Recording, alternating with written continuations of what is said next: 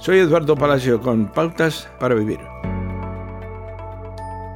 Jesús nos advirtió que no nos juzgáramos unos a otros a menos que deseemos ser juzgados. Las escrituras dicen que algunas personas tratan de corregir a otras actuando en forma inocente, pero interiormente son como lobos voraces. Si somos testigos de algo que creemos que no está bien, tenemos que evaluar nuestros propios comportamientos antes de morder al malhechor como un lobo.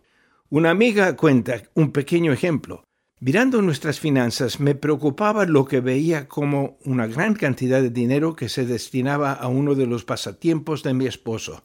Afortunadamente, en ese momento el Espíritu Santo gentilmente llamó mi atención sobre la cantidad de dinero que había gastado recientemente en ropa nueva, que por supuesto la necesitaba.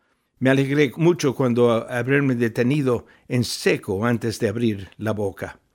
Thomas de Kempis, teólogo alemán, dijo, al juzgar a los demás un hombre trabaja en vano, a menudo se equivoca, peca fácilmente, pero al juzgarse y examinarse a sí mismo siempre trabaja fructíferamente. Las observaciones sobre la moralidad de los demás deben quedarse para nosotros mismos.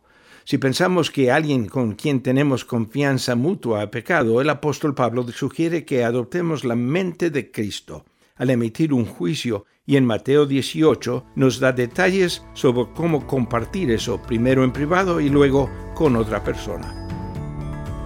Acaba de escuchar a Eduardo Palacio con Pautas para Vivir, un ministerio de Guidelines International. Permita que esta estación de radio sepa cómo el programa le ha ayudado. Acompáñenos en la próxima emisión de Pautas para Vivir. Gracias por su sintonía.